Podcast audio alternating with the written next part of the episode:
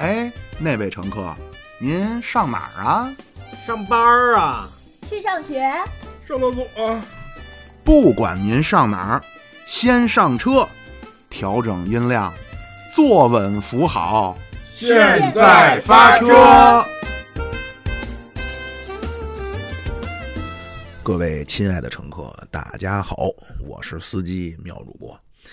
这期呢，就我一人了啊。那七月老师哪儿去了呢？原本啊，说这周末七月老师说给大家分享一个叫惊天大案，结果七月老师临时啊有事儿出差去外地了啊，所以今儿呢，我赶鸭子上架啊，咱们聊一个这两天比较大的体育圈的一个事儿。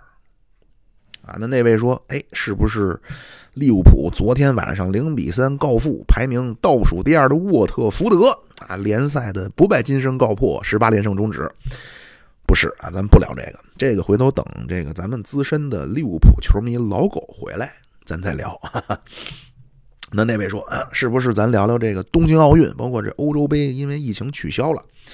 也不是这个啊，今天咱们聊的这个呢。是孙杨，当然也不就是咱不会仅仅局限在这个事儿里头啊。然后我估计啊，有可能会被下，因为我看了看，好像平台没人聊这个。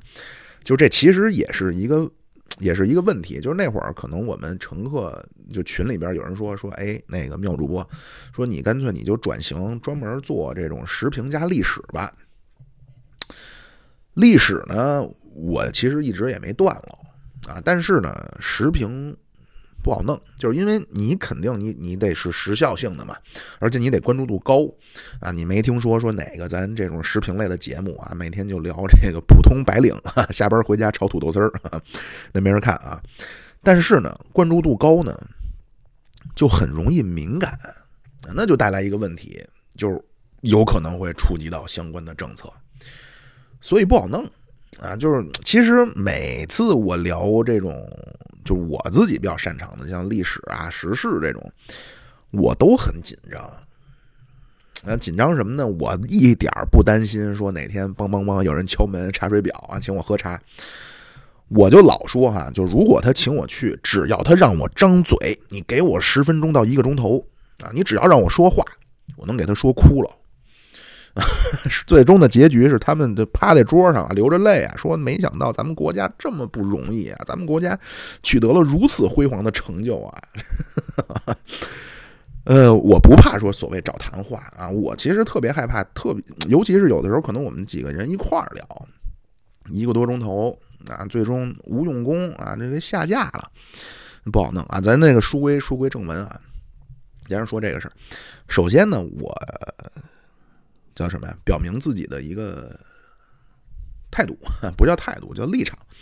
我我确实不是孙杨的粉丝啊，就是事实上呢，我没有体育圈的偶像，就是最多了，就是你可能像米兰啊，就是 AC 米兰啊，嗯，拜仁慕尼黑呀，什么曼联啊，包括北京国安啊，就是我希望他们能够顺利啊，就能够取得好成绩，但是也就到这儿了。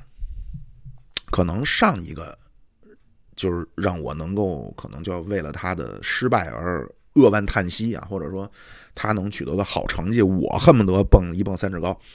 那是可能是巴克利和奥尼尔啊，就是现在我没有偶像，而且我也不看游泳，就是所以呢，就是对这个事儿呢，实话实说，可能了解的不太那么充分啊。但是就当然，我是在网上简单的看了看。嗯，对孙杨这人呢，了解肯定也不如，就比如前一阵儿咱们聊科比，对吧？我一个人啊，口吐莲花，跟这一个多钟头啊，从这官方的消息到小道的传闻啊，加上自己添油加醋啊，我就是孙杨这个呢，要不是出这么个事儿啊，就是可能就是或者说我要不是说刚才在网上看了看这个事儿怎么回事呢，我真聊不了。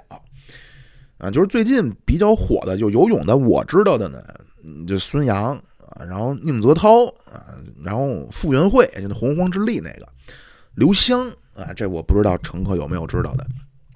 其中呢，这个宁泽涛和刘湘呢，基本上就是半个饭圈了，就是半个偶像了，就是水平就就就不说了啊，但是容貌姣好啊！你一看，哎呦，对着这个屏幕，哎呦，说这怎么能长得这么好看，这么顺眼，身材这么好啊！而且各位啊，就是您看这游泳的人。不知道您各位发现没有啊？就是很游泳的人很少有那种所谓魔鬼筋肉人啊，就是什么卡尔马龙啊，什么阿诺施瓦辛格，或者女的那种小威廉姆斯打网球那种，呃，游泳的都是偏正常人能欣赏的那种好身材，而且呢，有可能是因为长期在这个水中泡着，身上没有毛这不说，而且溜光水滑，这皮肤很光滑。就是，所以可能呢，有些人对着这个屏幕啊，就实际和看毛片差不多，就是留着上边留着哈喇子，下边留着 那什么，呃，但是就这几个人，就我知道这几个人里边呢，还真就是人孙杨出成绩了。啊，当然技术细节您也别问我，你说可能咱聊聊篮球，然后我能跟你说说，哎，这科比这技术怎么怎么进化的，或者说你说这个面对挡拆啊，现在这个防守和九十年代的防守什么区别？我说奥拉朱旺这个低位的技术啊，或者足球啊，就是我起码我能咱能聊聊这利物浦跟这巴萨都是四三三什么区别呀？但是游泳这个，这这这，我仅限于叫了解叫收翻登家。啊，我这个自由泳呢，姿势是能够摆出来啊，但是呢，就是如果我手扶着泡沫，只靠脚踢腿啊，踢的我腿都快断了啊，就从膝盖感觉小腿都要飞出去了，还没有岸上那个蹲着走走鸭子步的那个快呢，就不知道为什么不往前走。呃，就说回到这这个事儿啊，反正就是孙杨呢。是一二年啊，伦敦奥运会男子自由泳，那会儿亚洲的一哥呢叫朴泰恒。然后这个不知道是一个段子呢，还是是是确有其事啊？反正说就是这个故事是这样说：赛后记者采访孙杨，说那个孙杨，你的偶像是谁啊？有没有偶像？孙杨说：“我的偶像是齐天大圣孙悟空啊。”师徒四人去取经，唐僧他骑着一匹伯龙马，是跋山涉水的赶路程啊，就是那个唐僧啊，不是，就是那个保着唐僧那个孙悟空啊。记者说：“哎，那为什么呀？”孙杨说：“因为当年孙悟空在水里边拔了棒子啊。”那个朴泰恒呢，不是当年的亚洲一哥嘛，对吧？他说：“为什么崇拜孙悟空？”当着记者说：“是因为当年这个孙悟空在水里边能拔棒子。”这个呢，我特别希望是一个段子。啊，但是呢，就是这个这个这个故事啊，不管它是不是编的，其实比较符合我心目中孙杨的这个人设。啊，因为有一个场景，这个实打实错不了，就是孙杨得了第一以后啊，就两只手在那啪啪啪拍那个水面。啊，你这拍呢，肯定呢溅起来都不能叫浪花一朵朵。单先生讲话那叫引起了轩然大波，左右两边甬道人就疯了，说的那大哥您别拍了，我那水都进眼珠子了，迷眼了。呃，那可能有人说了，说那个那妙主播你是不是双标？那那凭什么美国人能讲究一个霸气外露啊？说咱们就不行。说实话，您美国人也没见说，就比如当年说那湖人凯尔特人啊，抢七大战，湖人夺冠喽，夺冠了。科比没说站在加内特面前喊我操你妈，我他妈赢了，我爽，你他妈个 fucking loser，对吧？没有，对吧？而且你就是说拔棒子这个事儿啊，就是姚明当年就可能他觉得是一种很幽默，但是。姚明当年没说的，说：“哎呦，那个大姚有什么偶像没有？”说：“有啊，我偶像谁？秦琼。”啊，说为什么喜欢秦琼？因为当年秦琼打三鞭还两锏，让大老黑心服口服。啊，这这是这这叫打三鞭还两锏，收复尉迟恭嘛？那那尉迟恭外号大老黑嘛？对吧？没有啊，这哎呀，然后后来孙杨的事儿呢，一个是我知道，一个是有心脏病啊，爆出来。还有一个呢，就是 实际上跟这事儿有点关系了，呃，就是澳大利亚这个叫霍顿啊，就俩人刚上了。这霍顿说孙杨叫吃药的骗子，孙杨这回应就，孙杨说你侮辱我，我可以忍，但你侮辱中国功夫，我不能忍。洪师傅，要不要尝试切他的中路啊？哈哈，没那么容易的啊！这不是孙杨啊，这是叶问。当时孙杨说：“你可以侮辱我，但是你不能侮辱中国人。”这个呀，其实现在非常常见啊，就是因为现在中国这个政治文化的显著特点之一啊，叫民族主义情绪高涨啊。前面节目里边咱们好像说过这个啊，就是咱们中国人啊。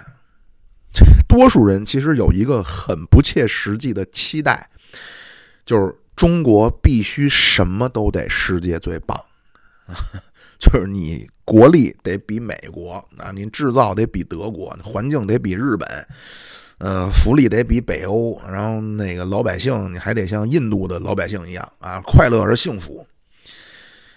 您就说当年啊，那个 毛主席毛老人家。够那个什么的人的了，那那叫吟诗啊，叫什么唐宗宋祖略输文采，呃，就秦皇汉武略输文采，唐宗宋祖稍逊风骚，什么什么说风流人物，还看今朝。但就这，人家毛老人家当年也就是说 说中国是一大国啊，要是要对世界有所贡献的，也没说我们他妈中国人我们什么都得世界第一啊。现在咱们是。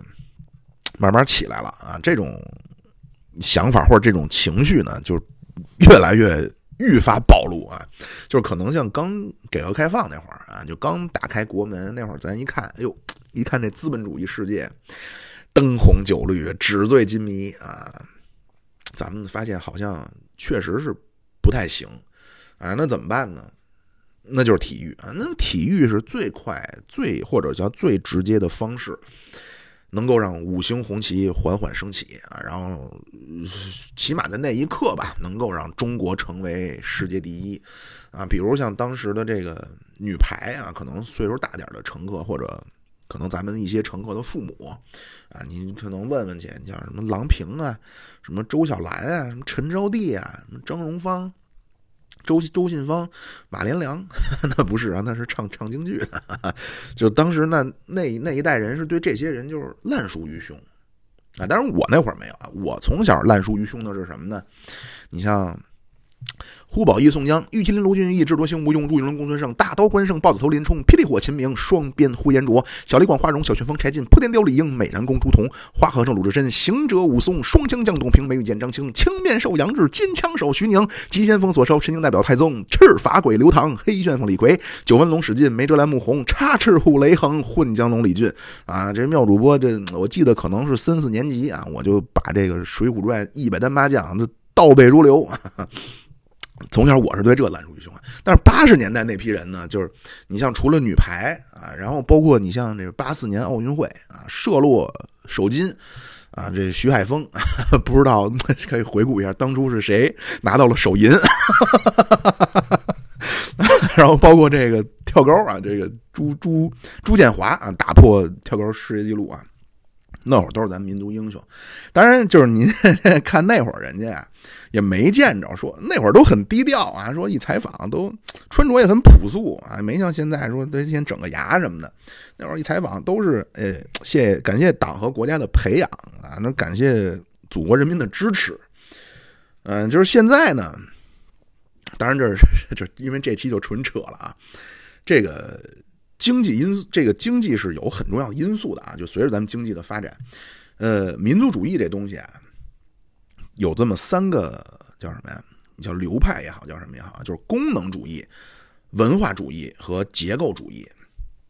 简单的说，什么意思呢？就是功能主义啊，这个人呢提出这个学者叫加尔纳啊 g e l n e r 他当时写了本书叫《民族和民族主义》啊，他呢他的观点是，民族主义来自哪儿呢？经济的发展和现代化。啊，随着你经济的发展呢，就能够产生一种统一的、一致的这种知识或者叫信息，然后能够在这种普遍推广的教育中广泛传播啊，然后民族认同感就产生了。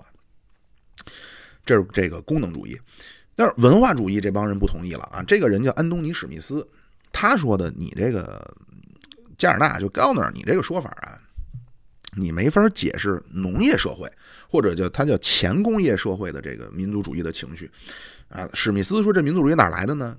来自于你比方说血缘啊、宗教啊、什么信仰啊，然后共同的对一段历史的回忆啊，是从这里边产生的。啊，这个这个结构主义这些人的回应呢，他倒没有说推翻这个功能主义的这这这个这个说法，他就是说呀，他说民族主义的本质是什么呢？其实民族主义的本质是社会精英发明出来更有效的能够控制或者叫管理社会的这么一个工具啊，这个东西不需要什么工业化，它的前提呢就是统一的印刷品的语言啊，所以就是为什么之前节目就当然有可能那期被下了啊。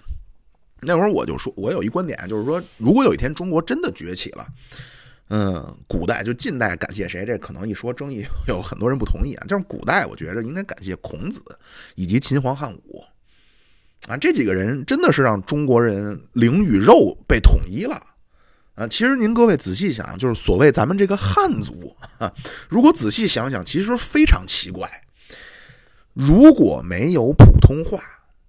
啊，就是靠国家的这种强制推广的这么一种语言啊，咱们都认为自己是汉族，但是咱们说着彼此听不懂的话啊，生活的方式截然不同。南方人洗澡不叫洗澡，叫冲冲凉啊，他那个冲凉呢，也不是个名词的区别啊，这内容就不一样，就拿这个手巾 擦一擦就算冲凉了。北方是他们大澡堂子，那几个人在一块儿，然后关小互相还得给搓背。然后你吃的，你像什么这粽子是甜的，是咸的，什么这个豆腐脑是甜的，是咸的。然后那个南方，就尤其那个浙江温州那一带，您要我说，就您说那个就是外语，对吧？但是啊，你看咱们这个，咱们这些人居然不爆发什么民族分裂或者民族矛盾啊？南斯拉夫就是啊，就是那个克族、塞族互相互相杀啊，就那会儿那个 NBA 那个迪瓦茨和库科奇互相不说话。假装看不见，啊！人家说：“哟，你们这不是老乡吗？怎么这么没礼貌啊！”说：“操他妈，你哪知道？这还没礼貌？我够有礼貌的了啊！我 真没礼貌，我早冲上去弄死他了啊！”后来就前南斯拉夫嘛，就是南斯拉夫后来不分裂了嘛？但是咱没有啊，咱撑死了那就是地域歧视啊，就是互相看不上啊。北京人全国人民黑河南啊，然后北京人跟上海人互相看不上啊。现在可能也黑东北，当然这地域歧视很正常，哪国都有地域歧视啊。就是就是咱说回到这个这民族主义的东西啊，就是其实现在谁也说服不了谁啊。所以现在他们做研究呢，基本都是从这个。就是三个维度都会去看啊，就是比如像收入啊，然后经济发展啊。我去，不要紧张啊，不要紧张。呃，就是反正我的就就是说，就中国确实是进入了一个新的阶段了，所以产生一些情绪呢很正常。而且中国还有一特殊情况是什么呢？就是咱前头说的，咱都有一种深深的一种想法，就第一叫老子祖上阔过。第二就是近代的这种屈辱，就是实际上是我认为有些病态的一些想法啊。一张嘴就一八四零年以来，对吧？四十年以来，四年以来，对吧？近代就让人抽大嘴巴啊，那就那也不敢说，那只能憋着啊，沉默。那你不在沉默中爆发，就在沉默中死亡，对吧？谁也不愿意死亡，那就爆发呗。更何况国力也上来了啊，所以就一张嘴就是陈真那种。侮辱我可以，但你不可以侮辱中国人啊！包括吴京啊，就当然这东西呢，就是我个人非常理解啊。但是我的观点是，我不提倡。就那会儿吴京说那个“战狼”，那就是好像就是我也确实没印象了啊，可能都不是主持人问的，就是吴京自己就说那个意思，就是凭什么美国人啊枪林弹雨打死一千多个人一枪没中，那就是英雄啊？那我们中国人。拿那个弹簧床、钢丝床反弹个火箭筒啊，那就是不真实啊！人家就会告诉你这如何如何物理上达不到啊。说凭什么中国人不能强啊？美国人必须就得那个怎么的打不死，中国人就必须死啊？就吴京大概当时有这么一个采访嘛，就是我也不不管说是怎么说呢，不管是吴京这个啊，还是说孙杨那个，就是什么侮辱我可以啊，侮辱中国功夫啊，我不能忍。我我也并不是说那个就是百分之百确认啊，确定说他们是想搞所谓的爱国营销啊，就是其实这种心态啊，咱们多数人心里或多或少都有啊，特别是在国际场合啊，就是国际场合，你不管怎么说，就是你代表你自己，你肯定你也代表你的国家嘛，最起码你代表你国家的一面啊。那他就是我举个例子吧，就是比如说你们小区啊，你你你你在这小区里，然后你们家呢，那满清的时候，你们家比如说叫大贪官和珅的后代啊，是正红旗满洲钮祜禄氏和珅的第十三代嫡亲外孙女儿，啊，这是你们家。后来呢，家道中落啊，八辈子贫农，然后。你们邻居那可不一样啊！你们这一小区的邻居啊，全部都是女朋友天天换啊，然后不是网红就是明星。您这边呢？您这女朋友呢？四年了也没换啊？又说是不是感情好？什么感情好啊？吹气儿的，充气女朋友。人家家啊，周围的邻居啊，不是开宝马就是开奔驰啊。你要是开一日本车呀，你都不好意思跟人打招呼啊。您这儿呢，骑一自行车。啊，存车还得跟人砍价，就这么个背景。结果呢，改革春风吹满地啊！你这一不偷二不抢，八十年代下海，九十年代练摊儿，两千年以后炒房、炒炒股、炒房，抖起来了啊！你也有钱了，虽然有钱了，内心仍然非常敏感啊！稍微一怎么样，你的反应肯定就是你是不是看不起我们家？你是不是就认为我们家就应该没钱？啊，就是。很难去就事论事，啊，就是这一说到这个呢，就是正面典型来了啊，是谁？姚明。那您想想，各位不容易，您一中国人啊，就好比可能这一柬埔寨柬埔寨人到中国打乒乓球来了啊，那姚明您去，然后呢，篮球那美国人的运动啊，那面对的挑衅，包括出言不逊太多了啊。那巴克利告诉说的，姚明第一年不可能拿十九分。当然，人家有依据啊，就当年加内特刚进 NBA 时候啊，你也差不多嘛，就是那种又细又长那种身材。加内特第一年就拿了十九分，最高啊。但是姚明呢就非常好啊，就是可能也是上海人啊，吃过见过。人说那外国人嘛，戴高乐嘛，戴高帽他就乐嘛。所以姚明说那个那巴克利那是我心中偶像。啊，那我心目中，我不管别人什么卡尔马龙、蒂姆·邓肯，我心目中巴克利是历史第一大前锋。啊，说我火箭队那更衣室那柜子，巴克利前辈以前用的啊，每天我在那柜子前，我都想起巴克利前辈在场上拼杀的场景啊。然后既然前辈说了，第一年不让我拿十九分，那我一定努力，每天晚上都拿十八分。对 吧然后奥尼尔也是，那会儿奥尼尔那绝对第一中锋啊。啊，说的不行啊！你他来美国，我教他做人。结果咱姚明啊，给人奥尼尔非常寄去了非常温馨的圣诞卡片啊，然后里边还拿这个蹩脚的英文 写呢，说那个哥，您就是目前最强中锋，作为一个后辈，我虚心向您学习啊。但是呢，您就是革命之余啊，千万保持身体健康。然后奥尼尔很胖，很单纯啊，据说都感动都哭了，说这太温馨了。这没想到这大洋彼岸的人这么有理有据这叫什么有理有面的。就是您各位想想啊，就是咱现在场景换了，不管是巴克利还是奥尼尔，那就是这种挑衅，而且都是名宿啊。不管是说什么你拿了十九分，就因为姚明后来拿了嘛，而且第一次姚明跟那个姚沙对决，对吧？上来连着盖奥尼尔。如果现在的场景是这样，姚明赛后换上一身黑色中山装，一脸严肃说：“而且他是靠行动证明自己了啊！”姚明说：“你侮辱我可以，但你不辱不能侮辱中国人，中国人不是东亚病夫。” 就是化身陈真嘛，就是仿佛就是叫出了胸中一口鸟气啊！但是效果肯定不如这个，就是就是一说到这个挺有意思啊！就是我分享几个 当年啊。咱温总理啊，在英国啊，不是就出了这么一个扔鞋的事儿啊，然后底下那小哥们嘴里骂骂咧咧的。咱温总，当然这个没有视频效果大打折扣啊，这妙主播的这个模仿是声形并茂。这温温总理当年是伸出二指指点啊，先回回过头看了一下那鞋，又把头把身体正过来，面对着观众，然后拿二指指着那个鞋呀，说：“这种卑鄙的伎俩。”阻挡不了中英两国人民的友谊。嗯，然后移的时候还要点头啊，然后顿了一顿。人类的进步，世界的和谐，是任何力量也阻挡不了的。然后又是很那种那种那种那种状态啊。然后咱看小布什啊，小布什一说扔鞋，小布什也被扔过一次啊。那伊拉克一记者，而且伊拉克人从小吃牛羊肉的，这扔的非常准啊。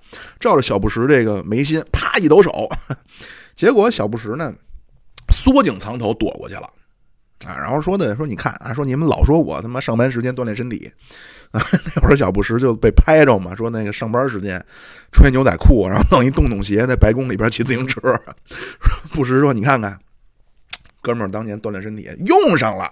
”然后克林顿也是，克林顿也挨过一次啊，你底下啪甩一鸡蛋，正中胸口。克林顿说的：“爷没事儿，说你得练练臂力了。”然后奥巴马呢？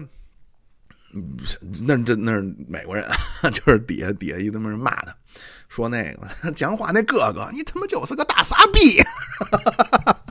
奥巴马一听，捏呆呆发愣啊，就愣在当场。啊，过了可能一两秒，奥巴马看着那个传出声音那个方向，来了一句：“我也爱你。”就是我想说这是什么意思呢？就是很多时候，第一啊，就是没有必要上升到说针对你这个国家或者你这个群体的高度。啊，能不能就事论事？第二，就算对方不，他本身就不是来跟你就事论事，他就是来挑衅的，也有各种方式可以回应。啊，就是陈真那种，你可以侮辱我，但是你不能侮辱中国人。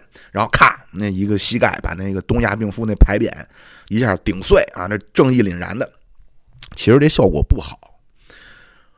我心中理想的呀，就是。中国文化最最牛逼的那种体现的场景是什么呢？周星驰在电影《功夫》里边那个，最后如来神掌啪给那火云邪神打趴下了。火云邪神地上问说：“你这是什么功夫？”周星驰呢伸手搀扶说：“你想学呀？我教给你。”啊，人家没说的，给人打趴下了，然后。非常的那什么啊，就是你欺负我可以，但是你记住，今后不能欺负猪龙城寨，对吧？当年这个诸葛亮南征的时候啊，就定下一策，叫攻城为下，攻心为上。啊，曹操讲话叫周公吐哺，天下归心啊，就很多时候没必要去硬刚去啊，更没必要说就拉着就。所谓叫全当全军，全当全军，全国各族人民，就是不是很像啊？不知道为什么觉得不是很像。今天对不起啊，就是就是有可能吧，就是自己呢，一方面是可能觉得想当这种所谓民族英雄啊，另一方面呢，可能也是觉得希望有强大的祖国和人民在背后给站台啊。但是这种事儿呢，不管你怎么说，我相信有关部门。怎么说呢？肯定会给予你必要的便利，对吧？就是没必要说拿这话说企图绑一堆人下海啊。好，那个前面说这些都算白送啊。咱们接着说这竞赛这个事儿。首先呢，据我个人了解啊，游泳和田径啊都是兴奋剂的重灾区。就是我，而且我说的是全世界啊。呃，就咱们我看到过有这种说法啊，就是嗯，真假难辨啊。就是说，咱这个如果练啊，从小练游泳的，说这孩子如果是苗子，觉着将来可以培养，到八九岁呢，教练就跟父母聊了，就是说将来你要不要走专业啊？如果你决定走专业，从现在开始就得系统的吃起来了，吃药吃起来了啊，不然你怎么练你也出不来成绩。就咱们那个九十年代那会儿。那几个女子游泳那几个，那他妈喉结都吃出来了，对吧？当然有可能人先天发育啊，这就是反正这个药这个问题啊，现在真的是最终比的是国家的科技的水平啊。什么意思呢？都吃大力丸，但是我吃这个，要么就是目前按照国际上通行的大力丸的定义啊，我这不算啊，我这叫固本安胎，不是我这叫延年益寿，对吧？我算补品。或者说他吃那个，他吃那个检测不出来啊，区别就是这个。回到孙杨这个事儿的操作呢，太次了。首先呢，他去就是基于之前我的那个说法呢，咱先假设啊，可能确实有点心虚啊。一去尿检，首先迟到一个钟头，这个按照人家的规定，其实就可以算你没来就不配合，在当时人就能走。但是这几个人呢，我看那个视频啊，也是中国人啊，就可能也觉着哟，那毕竟孙杨为国争光啊，对吧？就等等了一个钟头来了，来了以后呢，我看那视频倒不存在所谓什么暴力啊，就也是好说好商量的，还问呢，哎呦，那我是不是签这儿还是签那儿啊？反正呢，就是孙杨那说法，第一啊，说人家那块三个人俩没证啊，但是这个很关键啊，就是根据他们的那个规定，只要主要的那个人有证就行啊。这个我看好像很少有媒体说这个。孙杨说法，第一，仨人里边俩没证第二，但是女的尿不出来，就是五咱也不管他是不是什么暴力啊，怎么着，反正肯定是没有配合相关的程序，所以现在被爆出来叫禁赛八年啊。当然，后续还有一个三十天的上诉期，那就是也不一定怎么着呢。呃，另外呢，就是过去的孙杨取得的成绩呢，没有予以取消啊，就还算。呃，然后孙杨这个。第二步又弄出来特别，那我觉得很失败的，就是他把人家那几个中国那个就就检测那几个人的人家的信息给人公布了，然后就让网友去人肉去。你就说这玩意儿，你这咱国家呀，这这真是叫没文化太可怕。咱的国家真是马上就三月一号开始啊，就今天开始会落实一个新的政策啊，就是打击，当然就是有这个网络谣言呀，什么虚假流量。很重要一个就叫人肉搜索，啊，就你这么弄，你那么不人家整你不就完了吗？对吧？咱就说孙杨啊，就是我也不知道咱这边哈，就是反正我那会儿看外国人管咱这人肉搜索，人叫什么呀？叫红卫兵二点零，或者叫网络红卫兵，就是完全无法无天的这民粹主义啊！就说起来，这可能得十多年前了吧？就那会儿什么人肉啊，有的因为这个丢了工作的，有的干脆就自杀了的。啊，就是咱老说叫文体不分家啊，叫不三不四练体育，人五人六搞文艺。但是你看现在娱乐圈这帮啊，都有自己的工作室啊，这个都有危机公关的能力。一怎么着，哎，律师律师函。但体育这帮呢，按说钱也不少挣啊，但是你让我看他们就是一帮傻子。然后从领队到体育局呢，这些东西也不教他们。嗯，那个去年那个韦世豪就背后铲球，咔一脚给人家那个乌兹别克斯坦那哥们儿腿给人干折了，裁判都不错，就给张黄牌然后他那还骂骂咧咧的，然后那赛后采访说那个世豪那个是是怎么回事啊？说这就是一次普通的战术犯规，那太长时间没拿球了，心里有点急。呃，人家那战术犯规，咱也不是没他妈看过球，咱也知道什么叫战术犯规，对吧？你拽球衣的，搂腰的，你极端情况，你就是当年罗伊基恩曼联那队长，对吧？你干人腿，被干那个就是现在多特那挪威怪兽哈兰德他爹，嗯，一脚咔给人腿干一反关节嘛。基恩后来说了，我他妈就是要干他，禁赛我认了。啊，人家基恩也没说 说我们中场拿不着球，我心里有点急，犯规动作大了点儿，一脚给人干一反关节，对吧？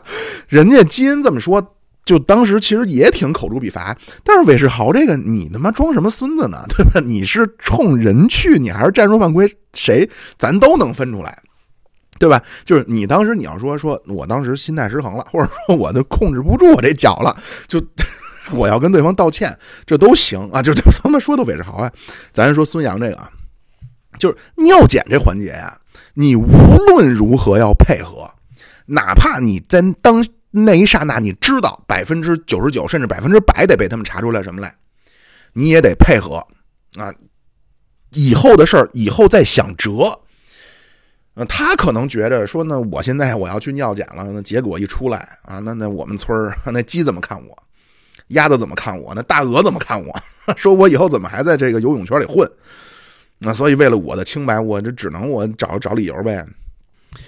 但是这个就就等于您去考武状元去了，啊，大闹五科场，大闹五科场是大闹五科场是马踏贡院墙，戳枪破炮，摔斗跳台，扯下天子半副龙袍，九袍履带，九破太师，杯砸怀王。就是翻译成现代汉语什么意思？您去参加国家公务员考试去了，不从正门进，两腿一片，从墙头跳进的考场。人家管你要准考证啊，你说你要出示你的考官证，三言两语说不到一处啊，双方这叫什么插招换式打在一处，你给人考官打了，然后人三年不让你考试，大概就是这么个事儿。所以说呢，就是我就这还是啊不负责任的瞎猜啊，就是我估计他自己也知道，就是可能得被查出什么，但怎么着你得配合这个程序。啊，你得先保证在程序上你不让让人说出什么来，后边你再想辙嘛。辛普森啊，就所以说我不知道是他他妈真是读书少啊，还是怎么？辛普森那个事儿啊，O.J. 辛普森就美国那个，人家没说的，他妈的操，他也知道自个儿杀了人了呀。但是人家没说警察一来，我他妈端起枪，我跟警察枪战，一边枪战一边大喊我没杀我老婆，对吧？人家也是，哎，我先跟你走。然后咱再想辙，最后来一个叫取证人员有过种族歧视言论的历史，所以证据不能采纳，对吧？你这个就是你在规矩里边，你怎怎你得怎么玩？就是那个之前节目里边啊，好像就是共和国七十周年那个经济外交那期啊，提了一个词儿叫后发优势啊，就是你发展的晚有什么什么好处？呃，但是其实呢。这个叫你叫后发的劣势，或者叫先发者的优势，当时没太说啊，就容易可能，嗯，我不知道啊，就也许会可能有人让你听，哎呦，那这不是后发挺好？不是，先发有先发的重大的优势啊，就是技术积累什么的其实都不重要，因为后发它可以跳过自主研发嘛，就这这这咱不细说了，当时说的挺清楚的。先发最大的优势就是能制定标准、制定规则。那我举一例子，比如咱现在可能一说这种火箭导弹。最大直径三点三五米，为什么呢？因为你这玩意儿得运输，对吧？你运输一般就是火车，那你得考虑一个是隧道的直径，一个是火车这个铁轨的这个间距。那那导弹就最大的直径就是三点三五米啊，就是好像，但好像去年年底咱们发了一个比这个大的一个什么长征的了啊，就是这这不重要啊。那说那这个铁轨这个间距和这隧道的这个直径是哪来的呢？这英国人定的啊，这个隧道的直径是根据铁轨的宽度和火车宽度定的。隧道呃，这个铁轨的间距呢，英国人定一米三五。那这哪来的呢？英国人当时根据这个马车，就路上的这个马车这车轱辘印儿定的这个啊，一边宽。那他这车轱辘印儿是哪来的呢？这是原来铺路的时候为了战车的尺寸定的。那战车尺寸哪来的呢？罗马帝国来的。啊，人家当时是两匹马并肩走，后边拉辆车啊，这个车的车轮间距一米三五，这就是早期的标准。你比如说，你这个你们国家早年学别人啊，就是后发优势嘛，学别人，等自己有能力了，说根据我们这国家的特点，我要他们弄一超大的火箭。对不起，您得把这个这个专门得给这个 修这宽轨铁路啊，然后拓宽隧道。因为你早年学人家的时候，你学的是人家的尺寸啊，啊，就是我说就是说回到尿检，就是我就想说呀什么呀，就是你得先，人家确实是早年规矩是人家定的，但是你得先在既有的规则之下玩儿，那就既有规则呢，就是西方规则嘛，西方规则很重要的一个精神叫做程序正义，就这可能咱们可能挺难理解的啊，就是我讲一事儿，就小事儿，因为我在美国换驾照去。办公室那哥们儿我们都认识，啊，然后来了，而且他要我驾照，他不是要登记什么号或者什么，搁机器扫一下，不是，他就看一眼，证明是我，他管我要驾照，然后要的同时他就说了，他说他也挺那什么，他说既定程序，他说我亲爸来了，我也得看一眼，再让他进去。嗯，那个康德呀，就他在那《纯粹理性批判》里边就说呀。他说有两个东西啊，让人充满敬畏，一个是天上的灿烂星空，一个是心里的道德律令，啊，这地儿咱就咱就不展开了啊。就是我我问过一些中国人，说为什么不能闯红灯啊？就是你为什么不闯红灯啊？然后咱中国人说法是什么呢？第一，为了安全，然后或者什么啊？因为都闯红灯，效率低，对吧？就是因为效率更高嘛。还有什么可能啊？我不能给别人添麻烦，对吧？但是我还问过一些外国人啊，特别是可能学哲学，就是文化层次高一些的啊，说为什么不能闯红灯啊？因为这是规定啊，没什么为什么了，对吧？当然，我也不是想说说他们那个就多好多好，那就是以他们这种程序正义为根本精神的这个体制，有非常非常多的问题。啊，我不是要说说什么，哎，你看人家西方人啊，对规则理解多么到位，或者是你看人家的素养多高啊？没有啊，就是我的意思是，既然咱们现在在人家的规则里，你得想办法在他的规则里再找你的优势，对吧？然后再等你真起来了，你再想着去设计那个符合你的优势，或者说符合你的习惯的那规则去，对吧？咱现在咱习大的讲话，就外交上叫双轨制嘛，就是。咱当然一方面是提出了很多，就是所谓在美国体系之外的，就是成立自己的组织，什么金砖银行啊，什么亚洲基础建设银行啊，什么上合就上海合作组织银行啊。当然，怎么着，咱现在也要在美国为首的这个西方叫现有体制内，咱们叫积极参与，对吧？你不可能说一下我要砸烂旧秩序啊，把这旧世界打得落花流水。反正这个事儿呢。我是觉得处理的非常差啊！这个后续咱们再看看他上诉的结果。呃，如果不理想的话呢，基本上就是别基本上了，可以确认就是运动生涯结束了啊！八年以后小四十了，那你出来这白老少年头空悲切了，然后可能商业价值也也就不剩什么了啊！当然这件事儿呢，其实我更想愿意跟大家分享的，其实是一些。呃，就不不仅仅是这件事本身是怎么回事啊？其实您可各位也知道，我知道的也并不是那么细。我更想分享的是，是一些面对具体的一些情况，我对这种应对方面我的一些个人的个人的看法啊。我看看时间，哟，那这期就这么着吧，我。要不聊会儿利物浦，那要是一个人聊球，他妈不带劲。行吧，这期就这么着吧啊！因为这期您要是说怪，您也别怪我，您得怪这七月老师啊，放了我的鸽子。嗯，好，谢谢您，各位下车。各位乘客，到站了。哎，您那车我还想上车，上哪儿找去啊？您上喜马拉雅、蜻蜓 FM、荔枝 FM、iOS 播客搜索“现在发车”，就找着我们了。有，您在微信公众号中搜索“现在发车”，有群吗？怎么入呢？有群，微信公众号中有您入群的方式，欢迎您各位点赞、关注、订阅、入群、打赏。